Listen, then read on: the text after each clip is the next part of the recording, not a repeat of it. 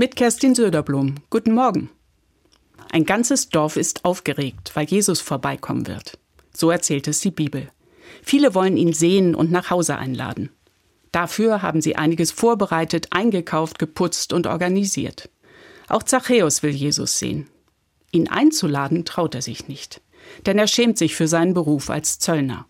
Das heißt, Steuereintreiber für die Besatzungsmacht der Römer. Er ist isoliert im Dorf und gilt als Außenseiter. Da will er sich nicht vordrängeln. Außerdem ist er klein von Statur. Deshalb klettert er auf einen Baum am Wegesrand. Von dort kann er alles sehen, ohne selbst gesehen zu werden. Dann ist es endlich soweit. Jesus geht durchs Dorf und kommt tatsächlich an dem Baum vorbei, auf dem Zachäus sitzt. Plötzlich schaut er nach oben und sieht Zachäus direkt in die Augen. Zachäus kann sich nicht vor Jesus verstecken. Und Jesus sagt ihm laut und deutlich, dass er am gleichen Abend gerne mit ihm essen möchte. Zachäus ist sprachlos. Mit ihm will Jesus zu Abend essen? Die anderen Leute sind wütend und neidisch auf ihn. Wieso will sich Jesus ausgerechnet mit dem Zöllner treffen? Der hat doch gar nichts vorbereitet, während sie schon alles zu Hause fein gemacht haben. Aber Jesus bleibt dabei. Zachäus soll nach Hause gehen und alles für ein Abendessen vorbereiten.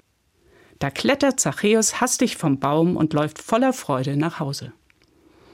Dass Jesus ihn ansieht und anspricht, reicht aus, um ihn in Bewegung zu setzen.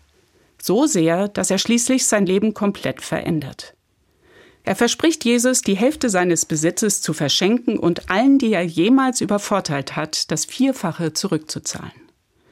Und das bleiben keine leeren Versprechungen, sondern er tut, was er sagt. Denn Jesus hat ihm eines klargemacht. Zachäus ist immer ein Teil von Gottes Gemeinschaft gewesen. Und endlich kann das auch Zachäus spüren. Das gibt ihm den Mut, sein Leben zu verändern. Und diesen Mut wünsche ich auch Ihnen zu Beginn des neuen Jahres. Kerstin Söderblom, Mainz, Evangelische Kirche.